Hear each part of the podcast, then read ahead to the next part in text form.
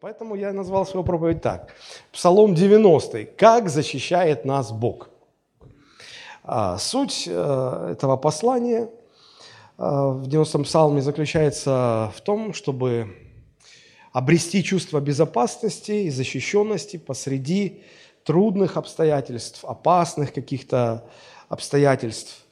Я заметил, что людям вообще в целом свойственно беспокоиться по поводу собственной безопасности. Причем э, я заметил, что чем люди старше, тем они больше беспокоятся. Молодые, им свойственна такая легкая, а у кого-то и не очень легкая, простите за такое слово, доля пофигизма. Они бесстрашные по глупости в большей степени, в большей мере. Вот. Но чем старше человек становится, тем больше он начинает волноваться, и пожилые люди переживают вообще обо всем, о чем надо, о чем не надо.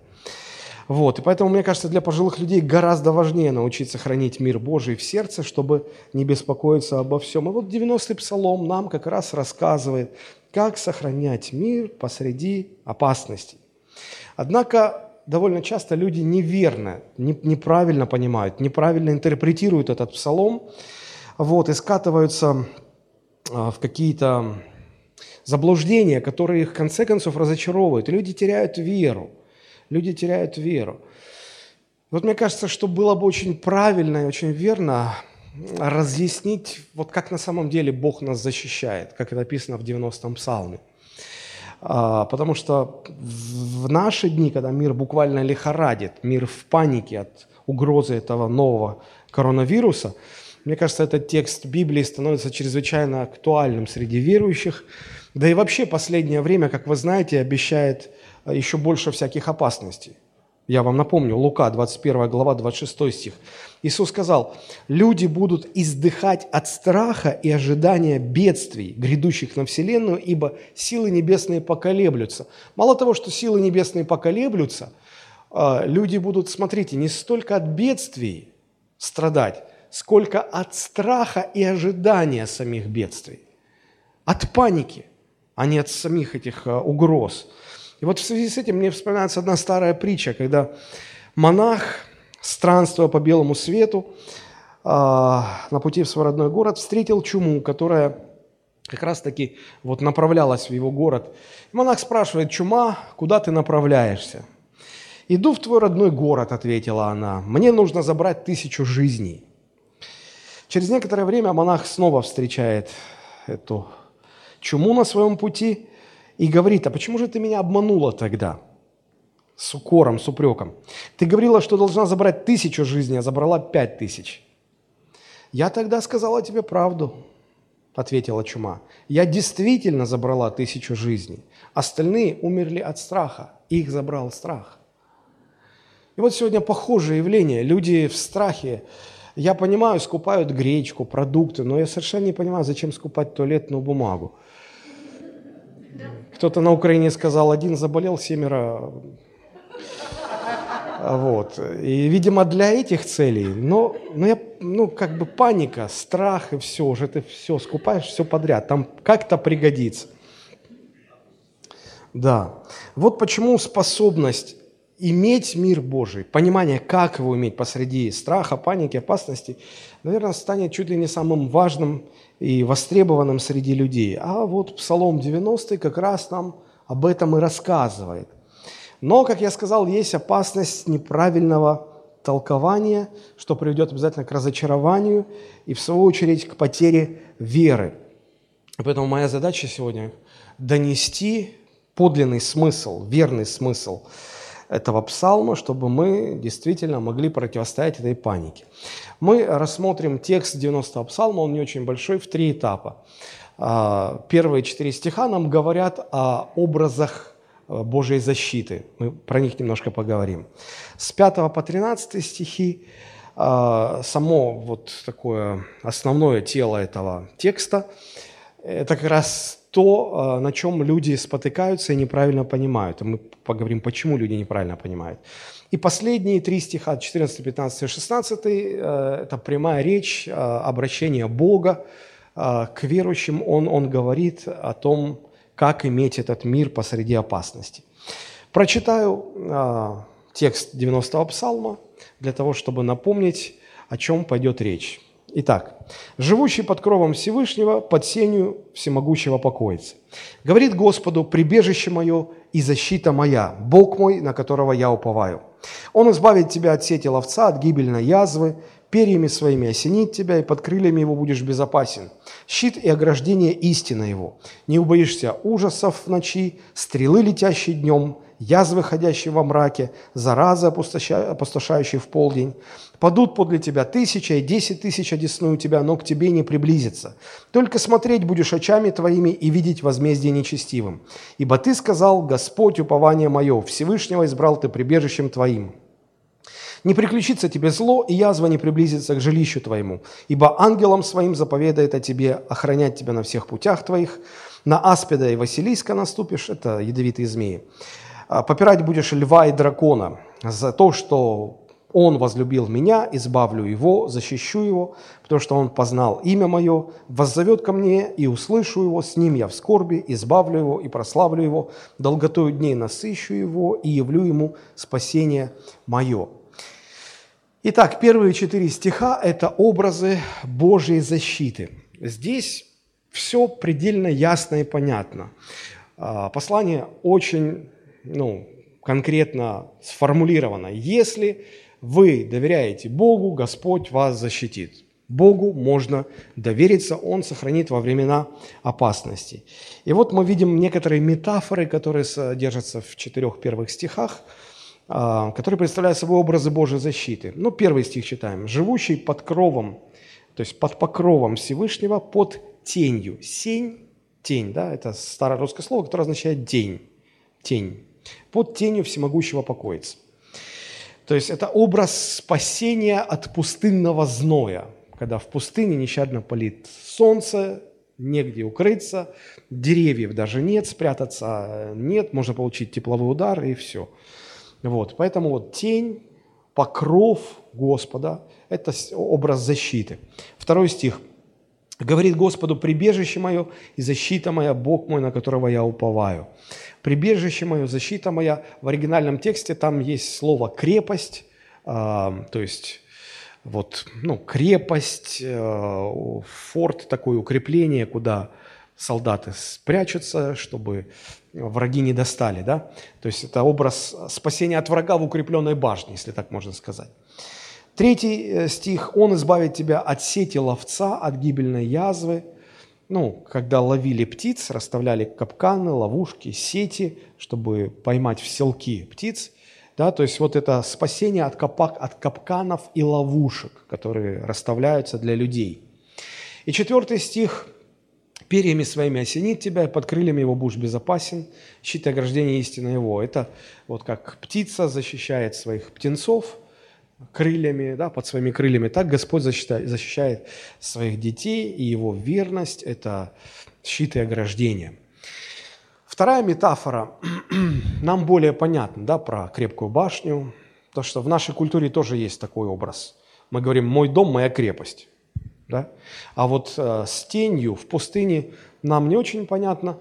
А для Израиля это было очень актуально, потому что большая часть территории страны, она располагается в пустыне – и а, когда нещадно палит солнце, оно там очень, очень часто э, нещадно палит. Это у нас есть четыре времени года, да, зима, весна, лето, осень, опять зима. А, в, в Израиле я когда был, мне объясняли, что у нас всего два сезона. Сезон дождей и сезон, когда нет дождей. Сезон дождей, дождей приходится на, на зимние месяцы, вот, все остальное это сезон не дождей. И вот сезон без дождей это, это жарко, это жарко. Я даже, я, я был вот в прошлом декабре, ну зима, декабрь, я был в, в Израиле, и я купался в Мертвом море. Там тепло, там даже зимой тепло. Вот, а, а летом там вообще ужасная жара, и поэтому там не то что кондиционеров в то время, не было деревьев, под которыми спрятаться, и поэтому вот идея Божьей тени, Божьего покрова или покрытие, куда можно прийти, спрятаться, это, это образ, метафора Божьей защиты. Для евреев это было понятно и ясно. Но самым сильным образом, на мой взгляд, в этих четырех стихах является образ крыльев птицы, которая защищает своих птенцов. А, этот образ просматривается и в третьем стихе, когда говорится про ловушки для птиц. А вот здесь птица защищает э, птенцов, так и Господь защищает своих детей. А, здесь Бог изображен в образе наседки. Птицы, которая закрывает деток своих крыльями, чтобы солнце не палило, чтобы дождь не намочил, чтобы град их не побил, чтобы хищники не притронулись к ним. Вот. И, собственно говоря, этот образ довольно часто а, используется а, в Священном Писании. И Христос этот образ использовал. Помните, когда Он говорил про Иерусалим? Иерусалим, Иерусалим, а, как хотел я собрать а, вот сколько раз хотелось собрать детей твоих, как птица собирает птенцов своих под крылья, и вы не захотели. Матфей, 23 глава, 37 стих. Да? И вот э, довольно часто среди богословов возникает дискуссия, суть которой заключается в том, что Бог представляется в образе женского рода. И вот здесь он представлен в образе женского рода, да, это птица, женский род, а это наседка. Мы-то привыкли, что э, чаще всего Бог предстает нам в образах мужского рода, правда? Когда мы говорим о Боге, мы говорим «Он», и никогда мы не говорим про Бога «Она».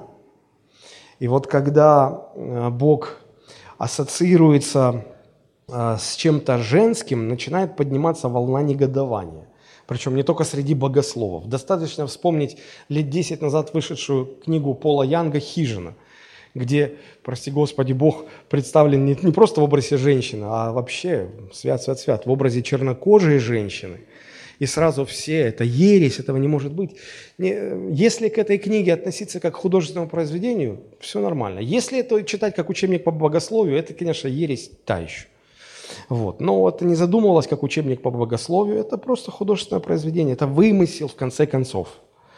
Вот. Но все мы помним, сколько было возмущений. А, мы-то вообще-то забываем, что Бог не мужчина и не женщина. Вот. И поэтому совершенно все равно, какого рода он а, образом представлен. Э, это, это вообще не важно. А, потому что это нас по факту только отвлекает от сути, от того, что Бог хочет нам донести через этот образ – мы видим, что здесь само Божие Слово использует образ женского рода.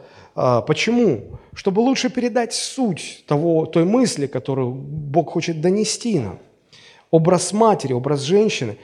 Забота матери о детях всегда сильнее ассоциируется с чувством безопасности защищенности, чем, скажем, забота э, отцов.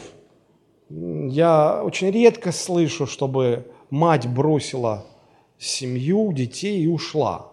Гораздо чаще отцы, мужчины бросают жен, бросают семьи, детей оставляют и уходят из семьи. Гораздо чаще. Мы все говорим про материнский инстинкт, и, и никогда мы ничего не слышали про инстинкт отцовский, ну, потому что его просто не существует. И вот образ матери а, гораздо сильнее говорит нам о защите маленького ребенка, чем образ отца. Этот образ Господь не раз использует в Священном Писании. Ну, например, Исайя 49 глава, 15 стих.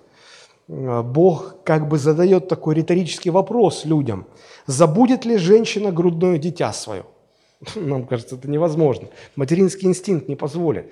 Забудет ли женщина, чтобы не пожалеть сына чрева своего? Но если бы и она забыла, то я не забуду тебя. Про отцов такое не говорят. Такое говорят только про матерей.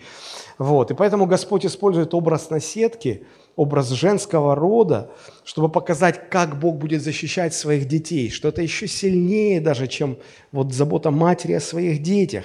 И эта метафора дана нам не для того, чтобы попытаться определить пол Бога. Он бесполый. Он, он бесполый. Вот. Это для того, чтобы донести идею защиты и безопасности. Мы вообще часто забываем, что любая метафора, любое сравнение, любая притча, они всегда несовершенны, а потому не стоит искать параллели ко всем деталям притчи. Ну, например, а, люди берут притчу о десяти девах, помните, да? Пять разумных, пять неразумных. Вот, и они начинают ее толковать, и они начинают проводить параллели со всеми деталями. Вот кто такие пять разумных дев, а кто такие пять неразумных? Кто жених, а кто друг жениха, а кто те, которым отправили неразумных дев купить масло, а что символизирует масло, а что символизирует светильник. И, и вот все-все-все-все-все детали. Но если мы почитаем, ведь это, это притча, чем интересна, Матфея 25 глава, посмотрите. Христос, а, рассказав эту притчу, в 13 стихе он делает вывод, и он говорит, итак, бодрствуйте – бодрствуйте, потому что не знаете ни дня, ни часа, в который придет Сын Человеческий. Вот мораль притчи, вот одна мысль. Никакие параллели и сравнения, неразумные, разумные, масло, светильники, продающие. Нет ничего. Поэтому не пытайтесь, если вы какое-то сравнение увидели в Библии, не пытайтесь проводить параллели по всем деталям. Нет. А, их нету, их просто нету там изначально. Одна какая-то главная мысль, как вот здесь. Возвращаемся в наш 90-й псалом. Первая часть несложная, все понятно. Если вы доверяете Богу, если вы в завете с Ним, можете положиться на Господа, Он защитит, Он обязательно позаботится. Переходим ко второй части. Почему возникает ошибочное толкование? В чем тут дело? Почему люди так быстро скатываются в, в неверное понимание, когда доходят, особенно когда доходят до середины этого псалма? Я бы хотел обратить ваше внимание на общую структуру Псалма 90. Вот сейчас нам выведут слайд, структура 90-го Псалма. А, там мелким шрифтом текст, ну, это и не важно. Может быть, вы просто увидите а, разметку, стихи. И вот а, я, я его разделил на четыре части. Вообще, этот Псалом 90 он написан в форме пьесы.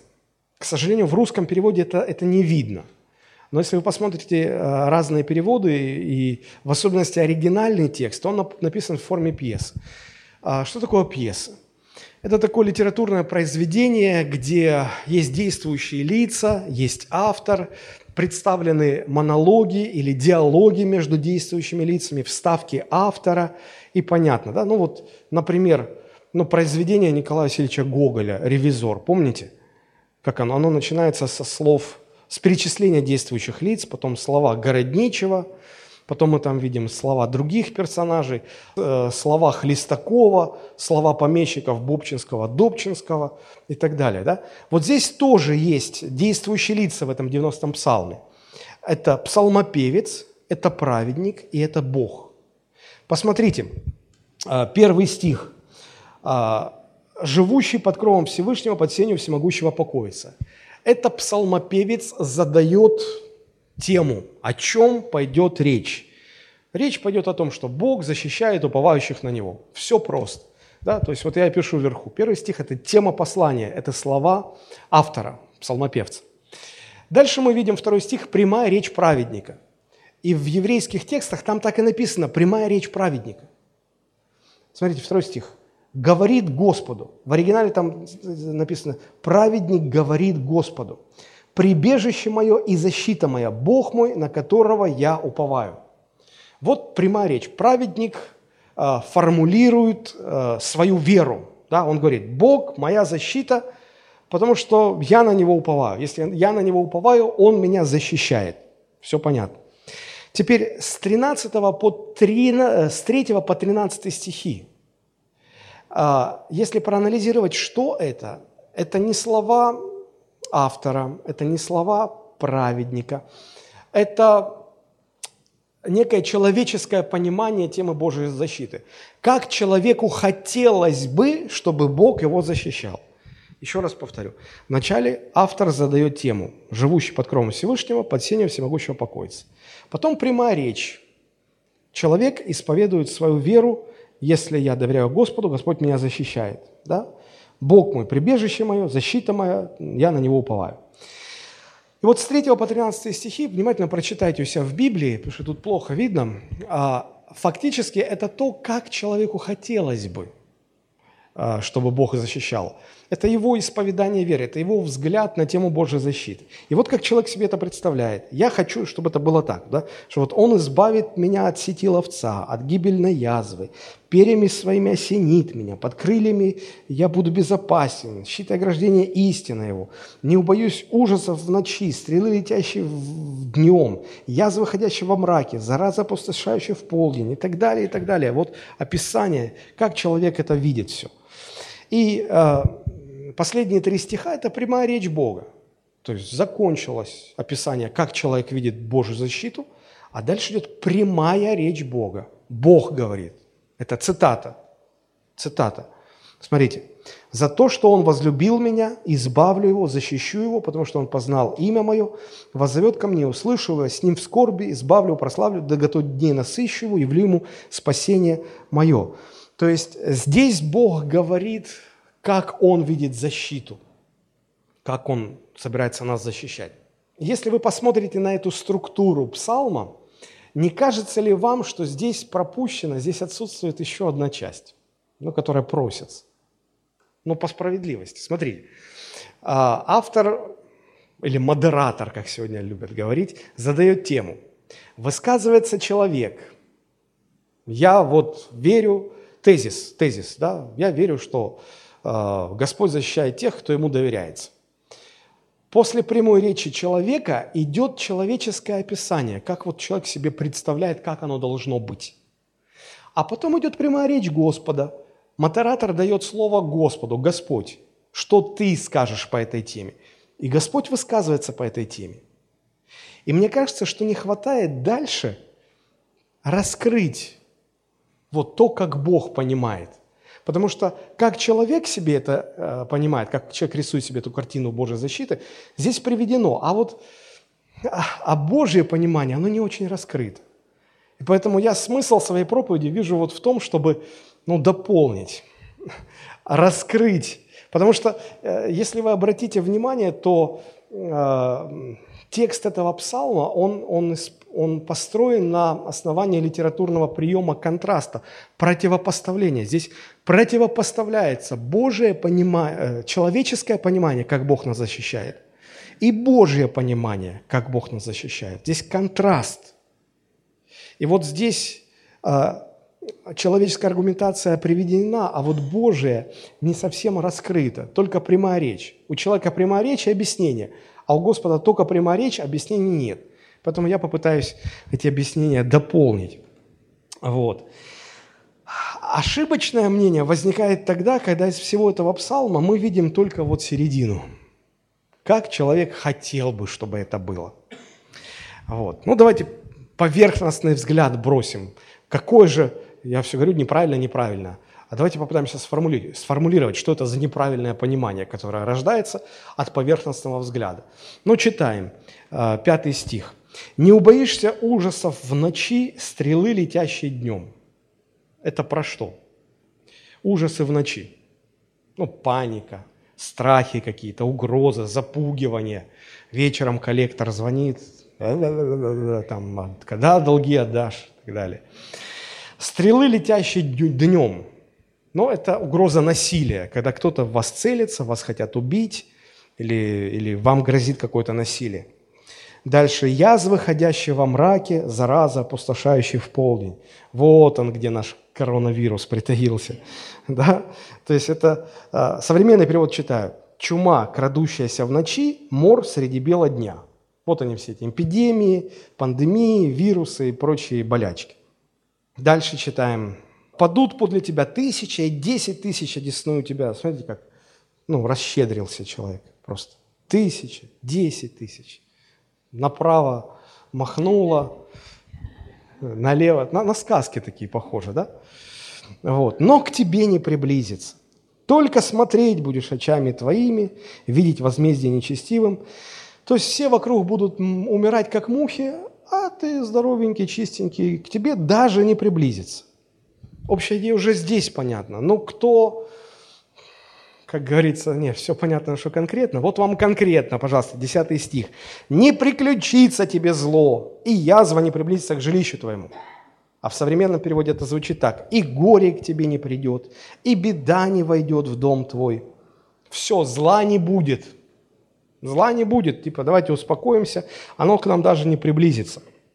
11 и 12 стих – но тут уже фантазия разгулялась, и уже, значит, мы тут, э, ибо мы, мы даже думаем, что Бог ангелом своим заповедает о тебе, охранять тебя на всех путях твоих, на руках понесут тебя, даже ногою о камень не приткнешься, да, вот То есть еще более сильный образ. Оказывается, есть ангелы, защищающие наши ноги.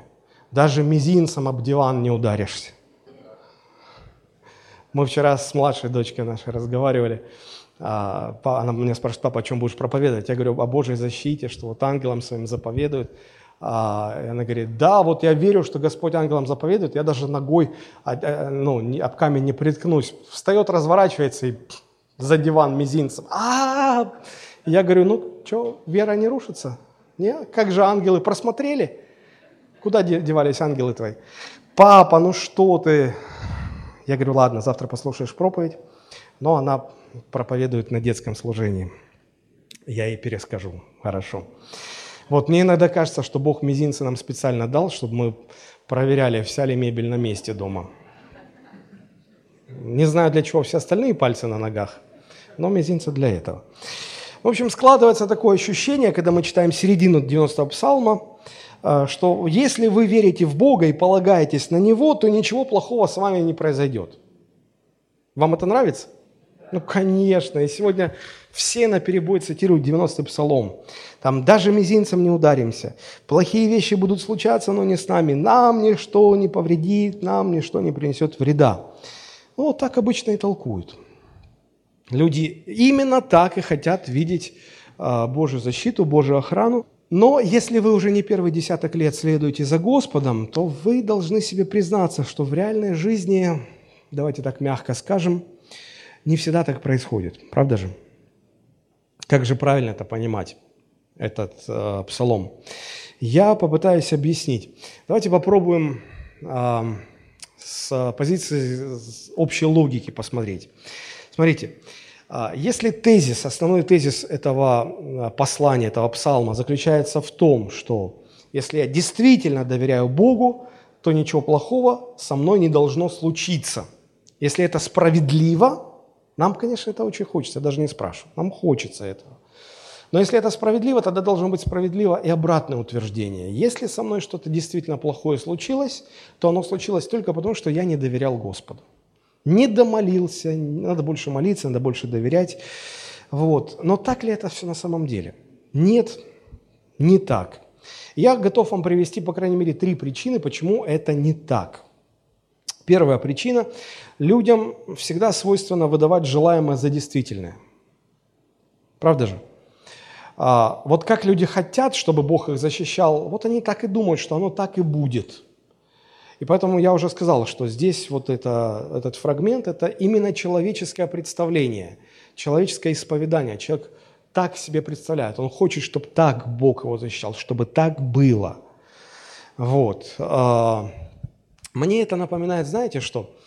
А, я, как пастор, я стараюсь подготовить в своей команде новых проповедников Евангелия.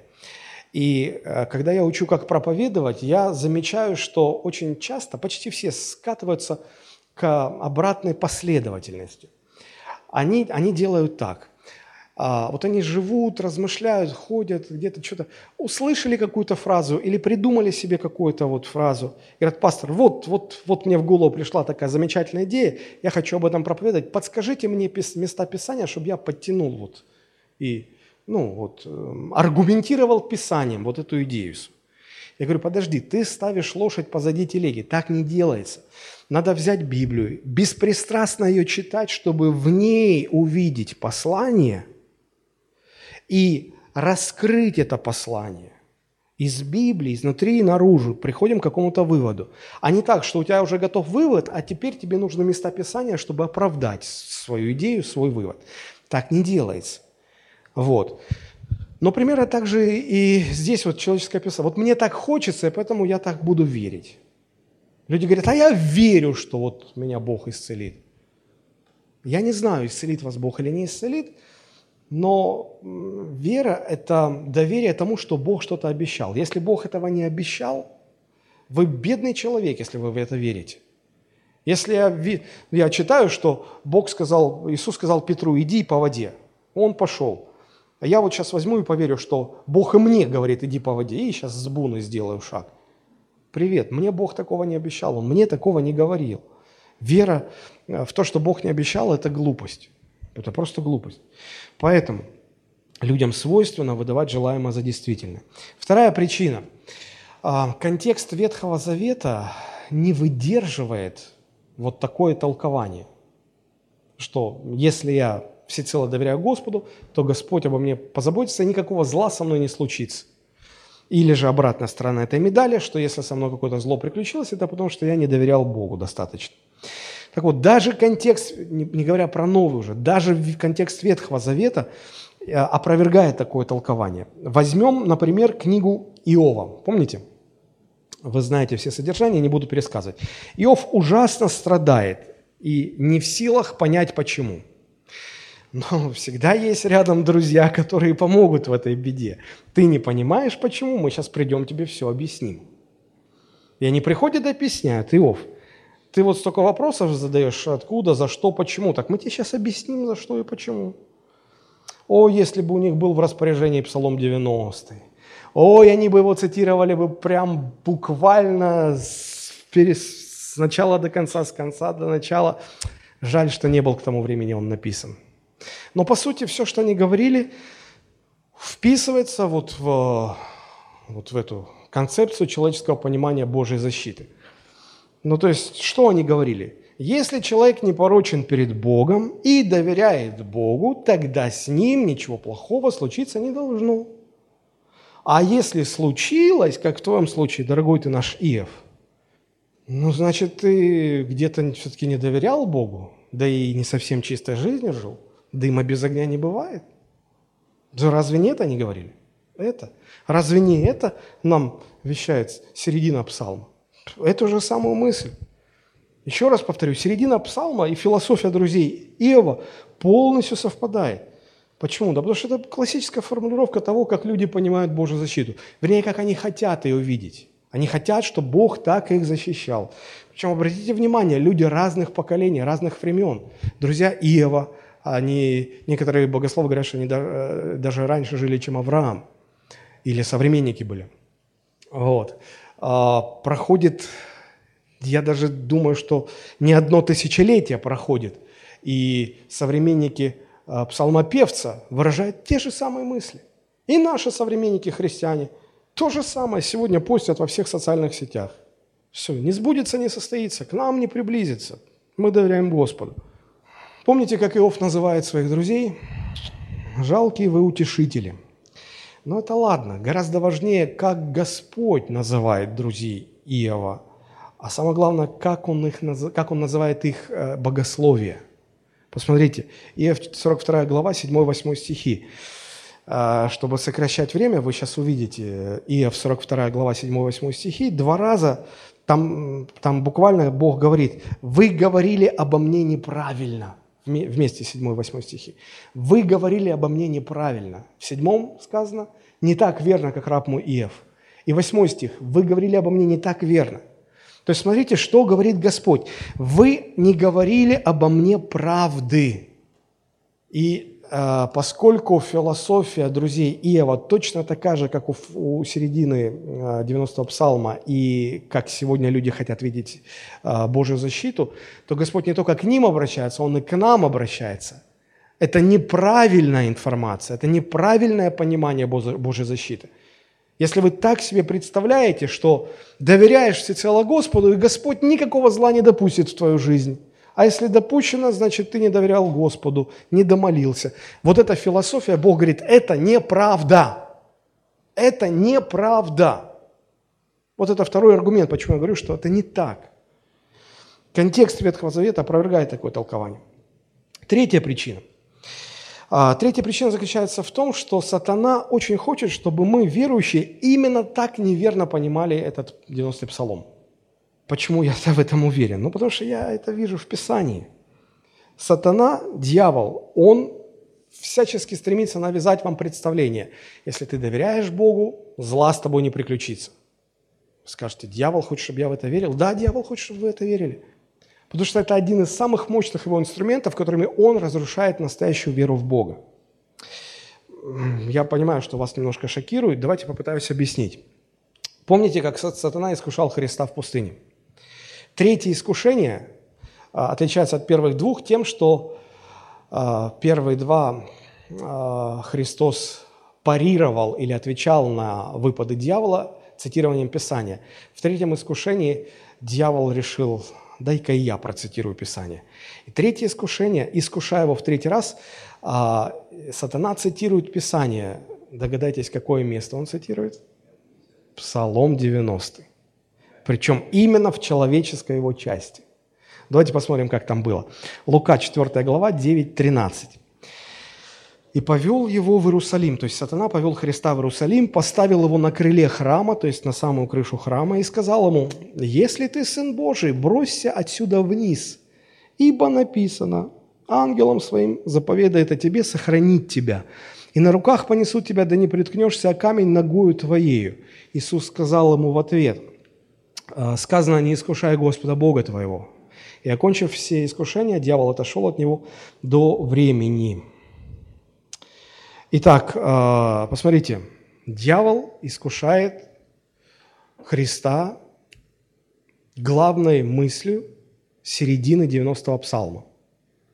Если ты доверяешь Богу, Бог о тебе позаботится. Большинство комментаторов все три искушения сатаны, которыми он искушал Христа в пустыне, сводят к одной простой мысли. Дьявол отговаривал Христа идти на крест – он говорит, я понимаю, ты пришел забрать все царства, ты пришел взять всю славу, всю власть. Хорошо. А, но по Божьему плану, по плану твоего отца, ты все это возьмешь, только пройдя через страдания, жесточайшие страдания, смерть. И потом это получишь. Я, я, не такой злой, как твой папа. Я тебе предлагаю все это без всяких страданий. Просто встань передо мной на колени, поклонись мне. Все, не надо страдать. Теперь внимание, а, а, э, в чем сама суть-то искушения. Дьявол говорит, послушай, если Бог, чтобы ты достиг своей цели, если Бог для этого заставляет тебя страдать, объясни мне, почему Он добрый Бог? Бог, который заставляет своего сына страдать, чтобы что-то получить. Где его доброта? Мать, которая заставляет своего ребенка страдать, прежде чем накормить. Она что, добрая? Нет, деточка, пока не потерпишь страдания, я тебя кормить не буду. Мы разве можем сказать, что это добрая мать? Нет. И дьявол говорит, послушай, но он, значит, злой. Хорошо, если он не злой, допустим, что твой отец добрый, но тогда он обещал заботиться о тебе. Давай проверим.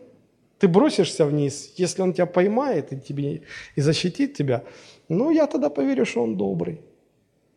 Ну, ты же знаешь, что он тебя не поймает, значит, он злой. Как ни крути, как ни крути. Понимаете? И, и, и дьявол очень-очень хитрый. Он очень хочет, чтобы все верующие думали именно так. Если ты доверяешь Богу, Бог тебе не допустит страдать, не допустит, чтобы тебе было больно, плохо, тяжело. А если Бог допускает, значит, он злой Бог. Дьявол хочет, чтобы все так думали. Собственно говоря, весь мир-то так и думает.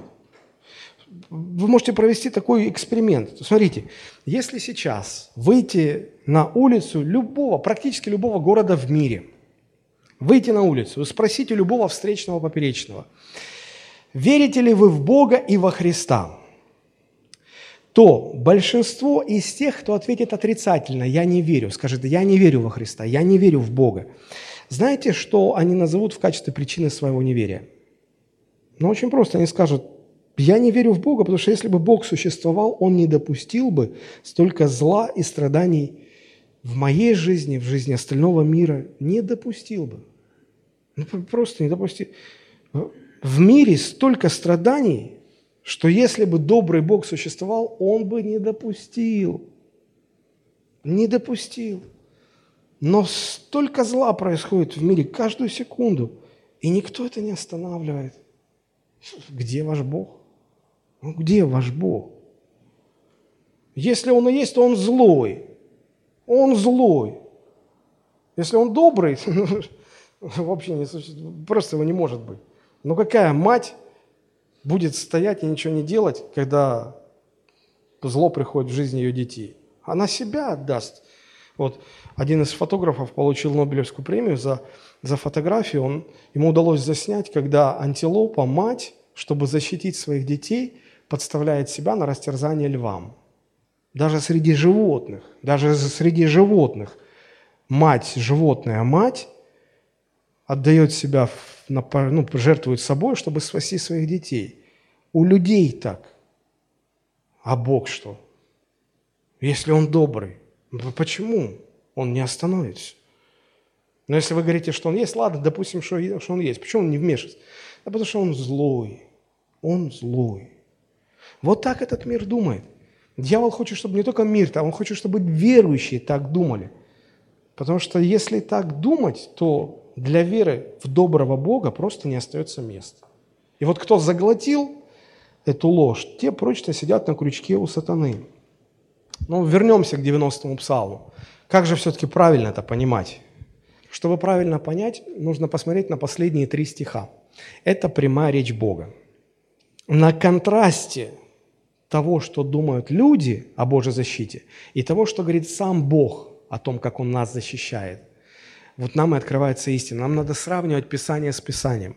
Один из основных принципов толкования Писания заключается в том, что если мы э, толкуем какую-то часть Писания так, что она противоречит другой части Писания, у нас толкование неверное. Писание толкует само себя. И для того, чтобы нам понять правильный смысл, нам нужно сравнивать этот 90-й псалом с другими частями Писания, чтобы найти верное толкование. Мы уже сравнили его с э, книгой Иова, и мы увидели, что книга Иова указывает на то, что нельзя так толковать этот псалом, э, как люди себе это представляют. Давайте возьмем другую историю, историю Иосифа, и попытаемся сравнить, насколько вписывается а, вот это вот человеческое понимание Божьей защиты, сколько вписывается в то, что Библия говорит нам про Иосифа. Вы, вы помните эту историю, да? Мальчик, юноша, подросток, ему снились сны, что он лучше своих братьев, даже что там братьев лучше папы с мамой. Вот, это через короткое время сделала Иосифа самовлюбленным и заносчивым молодым человеком. Естественно, братьям это все не понравилось, не понравилось настолько, что они решили его убить. Потом Рувим там уговорил, да не надо его убивать, ну, грех надо уж убрать, давайте продадим его в рабство. Его продают в рабство, потом там его оговорили, из-за этого его сажают в тюрьму. И вот он сидит в тюрьме, год за годом и молится, Господи, что такое? Я не понял. А как же сны? Да, я себе что-то не так представлял свое будущее. Это мне что, дьявол показал или ты? Господь, ответь. Он год за годом молится, Господи, как это понимать? А Бог не отвечает, Бог молчит. Проходит 10 лет, и там начинает теплиться слабая надежда с этим хлебодаром, виночерпием, что-то как-то думает, говорит, он им помог и говорит, вы когда выйдете, там, вспомните обо мне сейчас. Люди прям так и из кожи лезут вон, чтобы все помнить. Ничего никто не помнит. И, и эта надежда рушится. Еще четыре года он сидит, и, и, и, и выхода нет. И возникает вопрос, ну, Господи, а зачем тебе понадобилось так долго и так жестко проводить Иосифа через страдания? А все очень просто – Само Писание объясняет, почему.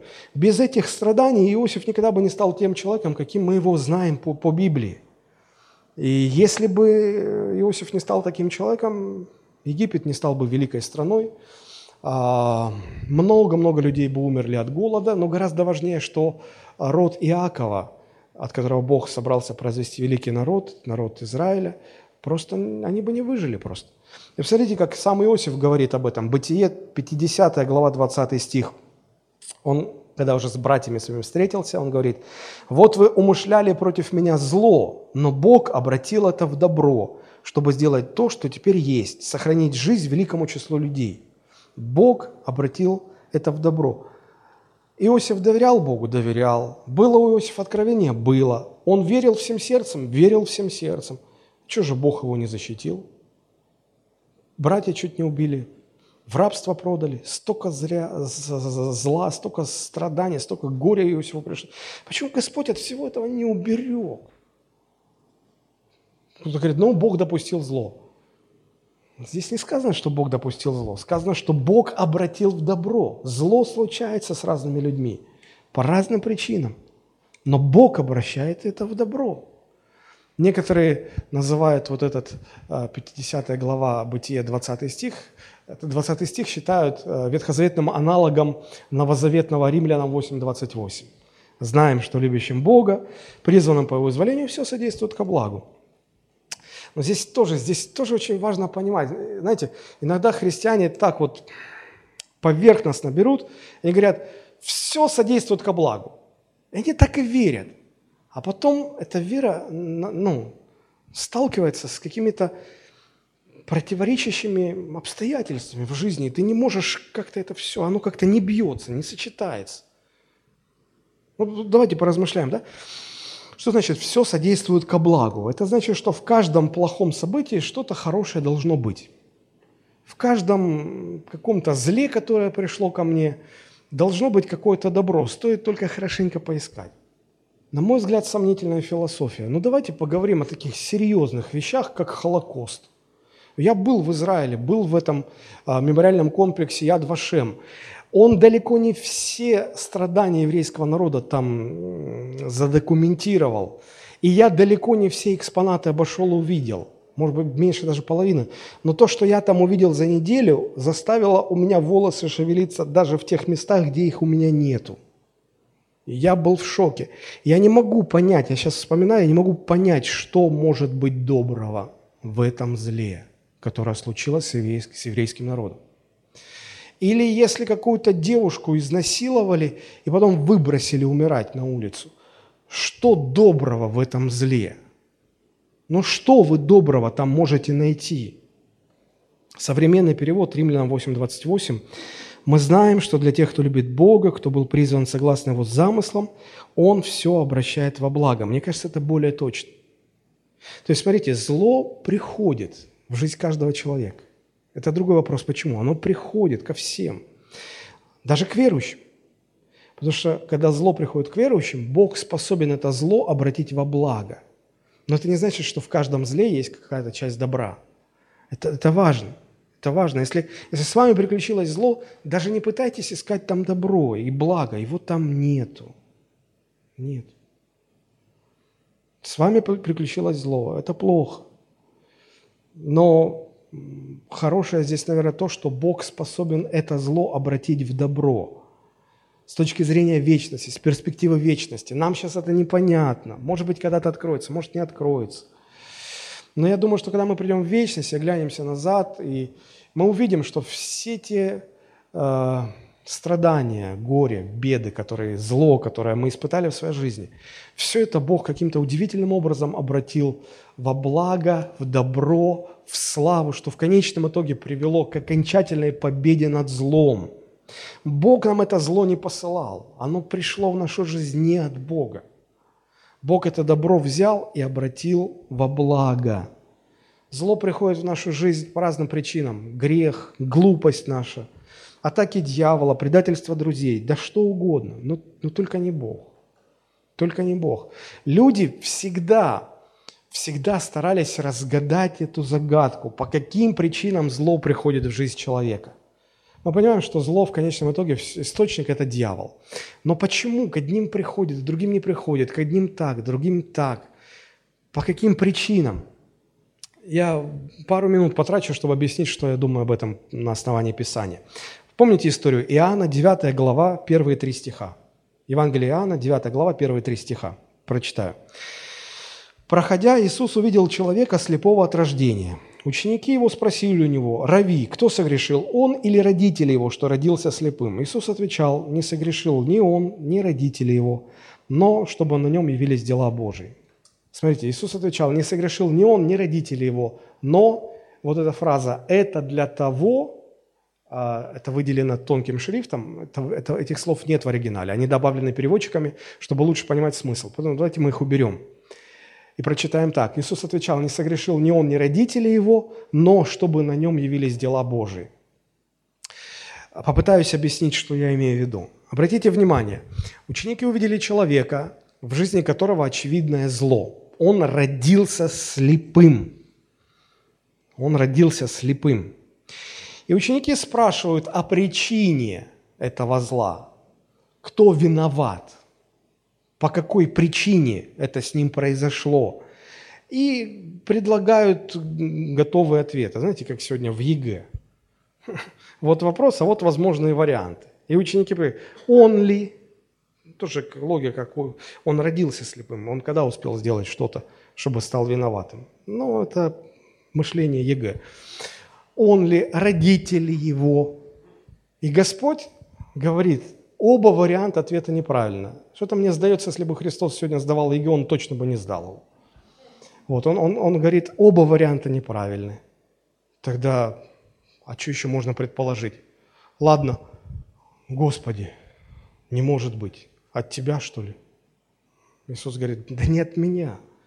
Но в другом месте он говорит, ну, послушайте, вы же, даже вы люди злые по природе, но если у, у какого-то земного отца сын попросит хлеба, тот ему камень не даст, правда? Или попросит рыбу, тот ему скорпиона в руку не засунет. Но если даже вы такие, неужели Бог зло даст? Бог зло не дает людям. От Бога зло не приходит. А кто? А почему? И вот Господь э, отвергает все предложенные ему варианты ответа, при этом не дает правильные. При этом не говорит, что на самом деле. Вы можете перечитать Библию от корки до корки, вы нигде не найдете, что Бог будет объяснять вам настоящие причины, почему зло приходит в вашу жизнь. Нигде этого нет. Даже история с Иовом, помните? Когда Господь, Иов говорит, за что мне это? Причину, назови причину. Почему зло пришло ко мне? Причины в чем, Господь? Давай, выйди, давай поговорим, мужик с мужиком. Ну, давай, я буду задать вопрос, ты будешь отвечать. Но пришел Господь. Мужик испугался, когда Господь пришел. Вот, и обратите внимание, что Господь вообще не объяснял ничего. Это нам, читателям, такая привилегия, мы понимаем, мы знаем, тот разговор был у Бога с дьяволом, а Бог и его это не открыл. Бог вообще не объясняет нам причины зла. Он единственное, что говорит, пойми. Я не знаю, почему он не объясняет. Может быть, потому что мы не можем этого понять. Может быть, нам в вечности это откроется, а может быть, и в вечности нам это никогда не откроется. Но почему-то нам это не говорится. Бог говорит, все, что тебе нужно по этому поводу знать, это то, что я зло могу обратить в добро. Написано, что э, ну, дела дьявола, да, он пришел, чтобы украсть, убить, погубить. Дела дьявола – творить зло. Но Сын Божий пришел для того, чтобы разрушить дела дьявола. То есть что-то сделать с этим злом. Зло обратить в добро. И вот третий стих Иисус говорит, не согрешили ни он, ни родители его, но это для того, чтобы на нем явились дела Божии. Иногда люди говорят, ну это что значит, Господь заранее запланировал, что вот как подопытный кролик, и на нем что-то вот он дела какие-то... Не-не-не-не-не. Суть в том, что зло так или иначе приходит в нашу жизнь. Мы не знаем по каким причинам, но когда Бог встречает людей, жизнь которых изувечила зло, Бог может это зло обратить в добро. Вот что нам нужно понять. Почему приходит зло, мы знать не можем, но мы должны знать, что Бог может обратить зло во благо. Мы сравнивали наш 90-й псалом с историей э, с Иовом, с э, историей Иосифа. Давайте еще с одним местом сравним. Лука, 21 глава, с 16 по 19 стихи. Лука 21, 16, 19. Это фрагмент из э, описания Христом признаков последнего времени перед вторым пришествием, которое он дал, описание это он дал своим ученикам. А, это вообще вот э, разрывает шаблон полностью это место. Лука 21, 16, 19. Смотрите, написано, преданы, преданы, предадут вас. Преданы также будете и родителями, характеристика последнего времени, и братьями, и родственниками, и друзьями, и некоторых из вас умертвят, и будете ненавидимы всеми за имя Мое. Теперь внимание, но и волос с головы вашей не пропадет. Терпением вашим спасайте души ваши. У меня здесь вопрос, что? Я не понял. Не, это я понимаю. Я, я понимаю даже, как это противоречит вот этой середине 90 псалма. Там сказано, и это к тебе не приблизится, и то не случится, и это с тобой не произойдет. Ты будешь только видеть, как все мрут, как мухи, а с тобой не приключится. А тут Христос прямо говорит, приключится. Приключиться. Вас будут предавать. Ваши же родители, родные предадут, братья предадут, родственники предадут, друзья, которые, в которых души не чаяли, они вас предадут. Вас все будут ненавидеть, вас с вами все это случится, обязательно случится это с вами. И некоторых даже из вас мертвят. Не, это я понимаю. А дальше что? Ну и волос с головы ваш. И я говорю, Господи, а мне какая разница, если волос с моей головы не упадет или упадет, если эту голову мне отрубят? Какая разница, что там с волосами на ней будет? Что это за такая Божья защита? Я не понимаю. И вот еще последнее, терпением вашим спасайте душу. Вообще о чем идет речь? Давайте попробуем разобраться. С одной стороны, Христос говорит нам, что с нами случится много зла, так что некоторых даже убьют. Это понятно. Но с другой стороны, во всем этом Христос обещает сохранить нас так, что даже волос не упадет. Ну, понятно, это аллегория, это образ. Но все-таки Он говорит о Божьей защите – с одной стороны, зло будет с нами происходить, а с другой стороны, Бог говорит, в этом зле я вас буду как-то хранить. Но вам еще нужно ваше терпение, чтобы вы до конца спаслись. Как это понять? В моем детстве я жил еще в Советском Союзе. Эм, ну, дети моего возраста, э, мы собирали фантики от жвачек иностранных, а у советских детей было только две радости по поводу жвачки. Это апельсиновая и кофейная. В Риге их производили и все.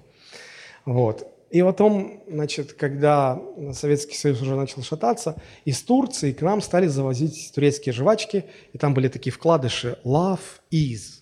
Потом даже переводить стали «любовь – это там сидеть на скамеечке под луной, свесив ножки, тра-та-та». Короче, ну, любовь – это догадайся сам – вот. Мне кажется, что за несколько десятилетий попыток разгадать, что же такое любовь на самом деле, мне кажется, я пришел к довольно точному пониманию любви. Любовь – это всегда связь, это всегда привязка к объекту любви. А, любовь всегда выражается в привязанность. Вот давайте мы попытаемся на слайде это посмотреть. Первый слайдик, где у нас душа там а, я Диме когда показывал слайд, он говорит, пастор, вы заинтриговали, про какую Дашу вы будете говорить? Я говорю, я про Дашу вообще ничего не буду говорить. Я говорю, я про душу. А, душа. То есть, смотрите, видим одно, думаем другое. Также и 90-й псалом. Мы видим, что Господь нас будет защищать, но как мы это вот... Он про душу, а мы про Дашу. Так вот, душа. Когда душа человека что-то любит, то эта любовь выражается в привязанности. Дальше я сам. Эта любовь выражается в привязанности.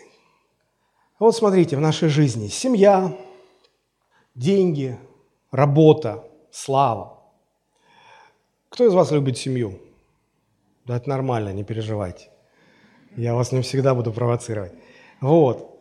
Поэтому и Бог еще есть. Как же мы про Бога? -то? Ну, всегда в последний раз в последний момент вспоминаем. Бог еще у нас есть, да? Дальше.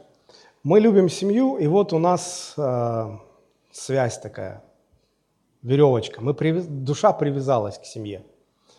Но мы любим деньги. Смотрите, это такая толстая связь. Ну, потому что, как бы, когда остаешься без денег, сразу паника. А, как, как, как жить? Вот. Дальше. Работа. Мы любим работу, она привязывает нас. Слава. Ну и много чего в жизни, да, ну, пограничимся. Ну и Господь, конечно же. Вот видите там. Ну, да, где-то там теплится чуть-чуть. Я даже не думал, что так плохо будет видно. Ну, ладно. Вот, короче, любишь, привязался. Одни привязанности сильнее, другие слабее. И вот приходит в нашу жизнь зло, приходит кризис. Мы не знаем, откуда оно приходит, мы не знаем, почему оно приходит, но мы знаем всегда, зачем оно приходит. Знаете, зачем?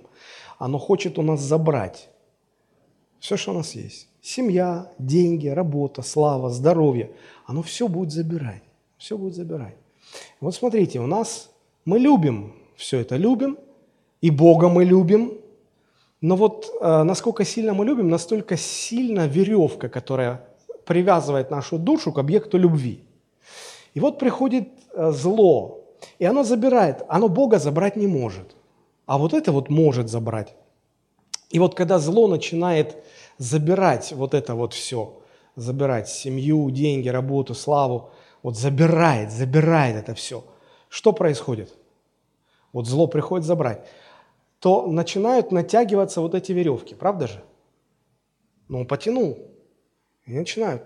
И натягивается также вот эта веревочка. И вот смотрите, если вот эта связь окажется слабее вот этих связей, то когда зло будет тянуть все это дело, где порвется? Вот здесь. Да, вот здесь порвется.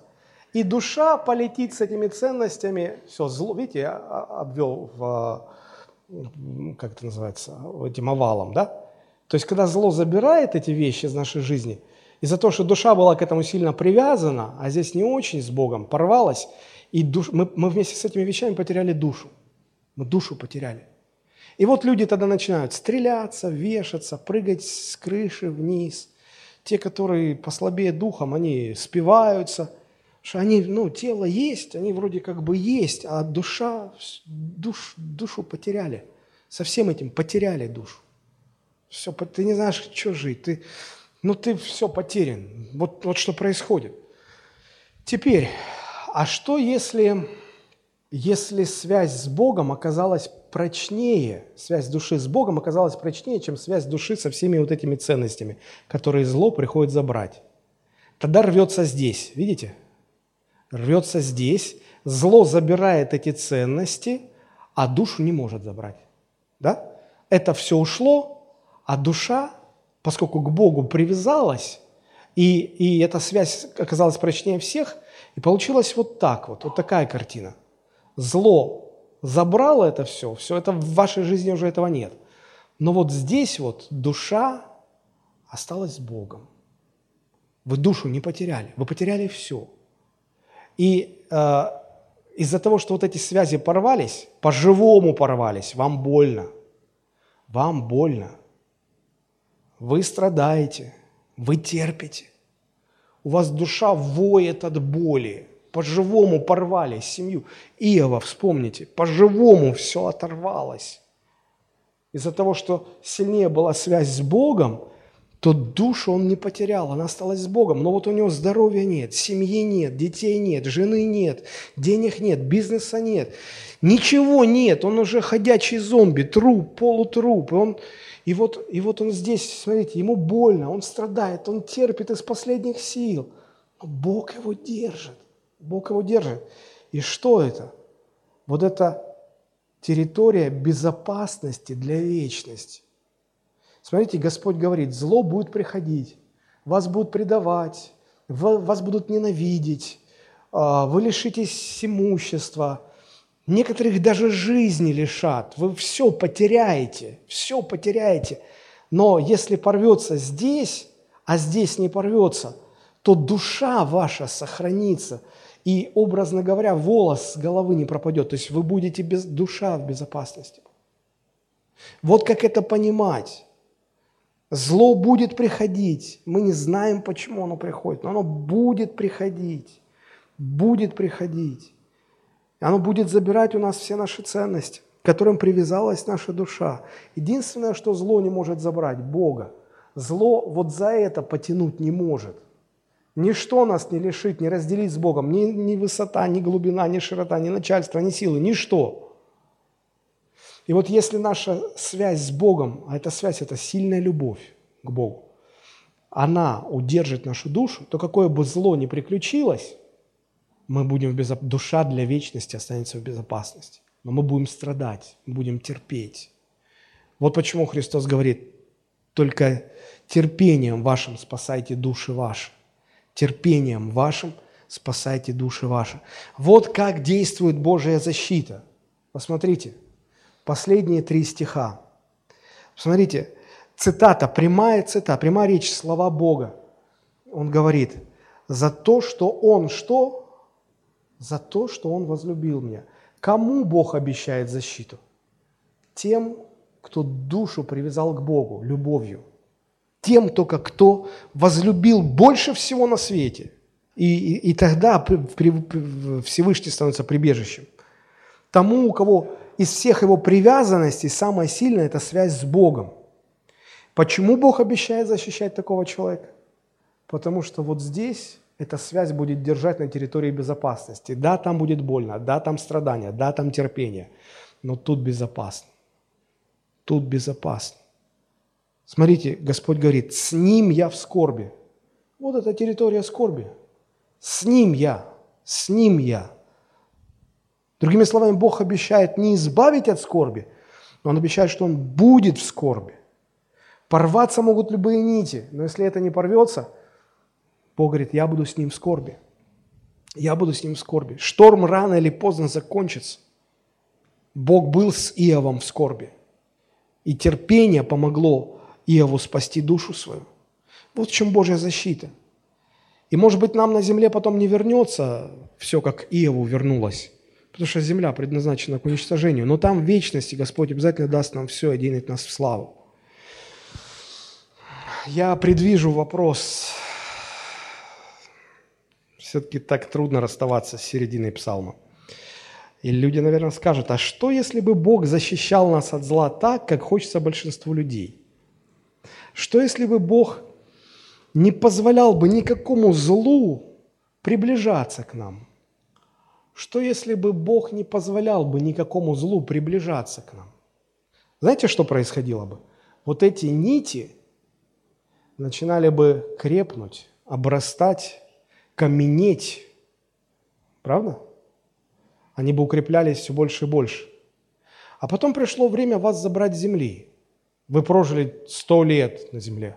Благополучно, зло не приключилось, ничего. И Господь вас будет забирать. И смотрите, душ, душе надо будет все это оставить и пойти на небо. И Господь вот за эту ниточку потянет. А она окажется явно слабее вот этих – когда Господь за эту ниточку потянет наверх душу, где порвется? Здесь или здесь? Вот здесь порвется. И душа останется на земле. Привязана к земле слишком сильно. Когда а, Лот обращался к жителям Содома и Гаморы и говорил, пойдемте. Не-не-не, они были так привязаны, они никуда не хотели идти. Когда Ной говорил, давайте спасайтесь ковчег, они, они так были привязаны, что они не хотели. Если Бог нас будет беречь от всякого зла, вообще от всякого зла, мы так привяжемся к земле, что нас потом не забрать с земли. Кто из вас смотрел фильм «Холоп»? «Холоп». Не, о, слава Богу. А, вы поймете, о чем идет речь.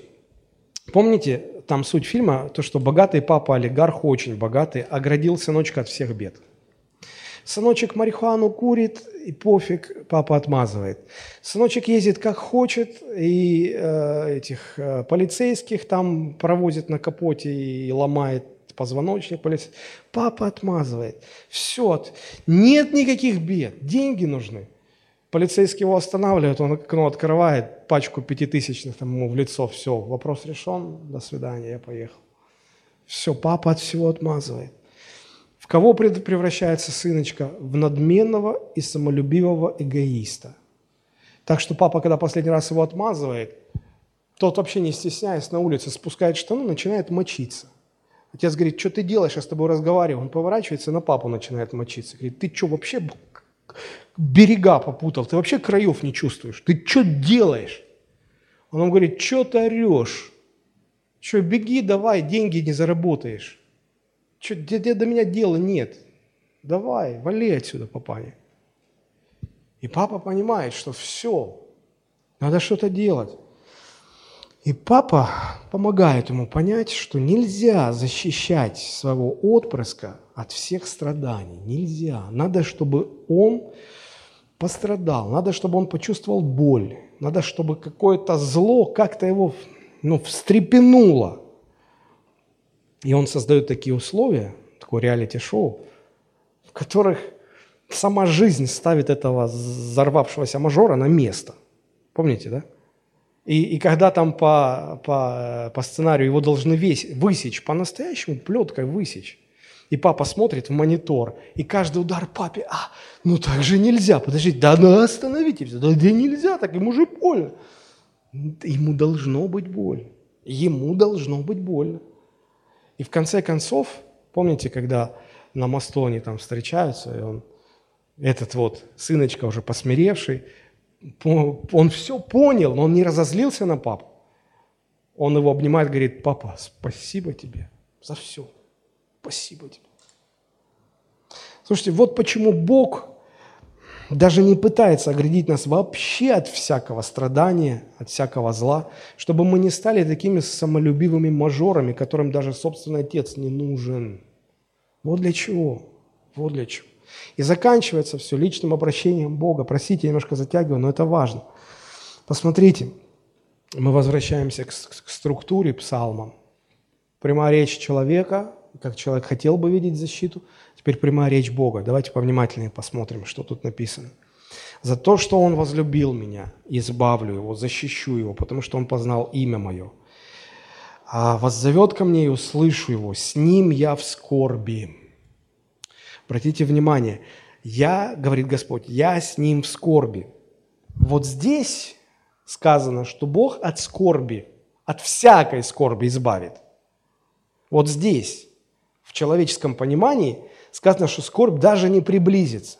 А здесь Бог говорит, скорбь не только приблизится, скорбь придет, скорбь поглотит тебя, но я буду с тобой в этой скорби. Разницу чувствуете? Контраст чувствуете?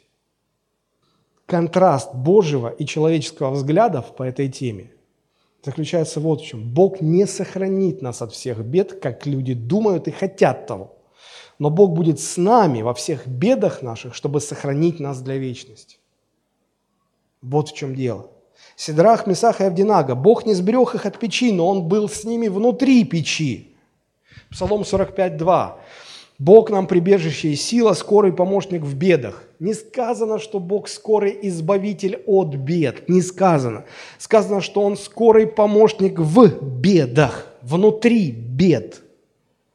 Поэтому Бог не будет от всего вообще нас ограждать, не будет. Иначе мы превратимся вот в того, кем был этот холоп в начале фильма. Но все-таки Бог обещает защиту. Его защита, во-первых, Он хочет сохранить нас для вечности. Здесь два момента очень важных. С Ним я в скорби. С Ним я в скорби. Когда в Ветхом Завете люди это читали, они думали, ну как, ну Господь там, люди здесь, это как бы образно. Они даже не... Это образно будет, как бы, метафорически сказано. Но мы, читатели Нового Завета, мы понимаем, что это далеко не образно. Потому что Бог спустился на землю. Бессмертный Бог стал смертным человеком. Неуязвимый Господь стал уязвимым тварным существом. И он пережил, что такое смерть. Вы скажете, ну, Христос никогда не болел, и поэтому он не знает, как мне, когда мне больно. Может быть, он никогда не болел. Э, воспалением легких или чем-то еще. Но извините, когда его били перед казнью, ему отбили вообще все, что только можно отбить. И он прекрасно понимает, что такое отбитые почки, разорванная в клочья спина, здесь все в крови, потому что э, терни, колючки терна впиваются, а здесь самая чувствительная кожа. Все разворочено терновым венцом. Он знает, что такое предательство. Он знает, что такое ненависть. Он знает, он все знает, он все это пережил. И когда написано, он с нами в скорби, поверьте, он не понаслышке, он не в теории, он не по учебникам это знает. Он пережил все это. Поэтому он может нам сострадать. И, конечно, он, нам, он нас поддерживает. Он нас поддерживает так, как, как мать своего дитя не поддержит. И второе, избавлю его и прославлю его. А здесь вспоминается этот образ э, птицы, которая своими крыльями закрывает птенцов. Я читала об историях таких, когда после внезапного града, у нас же град всегда внезапно, вот, находили гнездо, где птица накрывала от града крыльями своими свое потомство. Этот град убил птицу. Но птенцы, когда подняли эту убитую птицу, птенцы оказались живыми – И вот Христос, говоря, Матфея 23, 37, «Иерусалим, Иерусалим, избывающий пророков и камнями побивающий посланных к тебе, сколько раз хотела собрать детей твоих, как птица собирает птенцов своих под крылья свои, вы не захотели». От чего хотел, э, Христос хотел уберечь Иерусалим? От грядущего суда, по контексту там это понятно, и мы знаем, что город был разрушен.